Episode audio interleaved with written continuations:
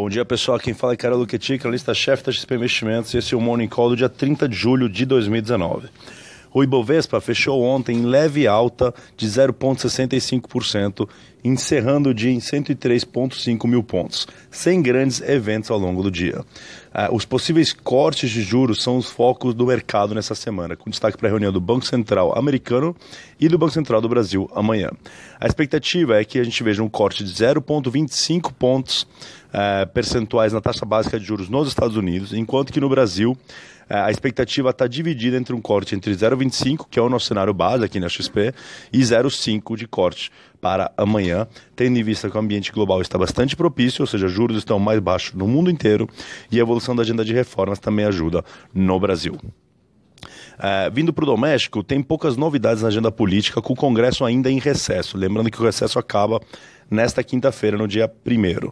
As atenções seguem voltadas para como vai ser a votação do segundo turno da reforma da Previdência na Câmara, uh, que deve acontecer nos primeiros dias após a volta do recesso. A gente espera ali uh, que até o que o Rodrigo Maia vem falando que até o dia 10, dia 9 de agosto, seja encaminhado para o Senado a reforma da Previdência, assim como qualquer detalhe que vier em relação aos o que, que vai ser a agenda após a reforma uh, da Previdência, com destaque para a reforma tributária.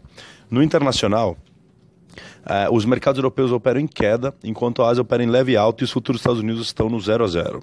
A performance negativa na Europa é uma combinação de desapontamento com a temporada de resultados, lembrando que estamos no meio da temporada de resultados uh, no Brasil e no mundo, uh, além de reação negativa a dados de PIB na França, que foram puxados para baixo por conta de dados de consumo doméstico.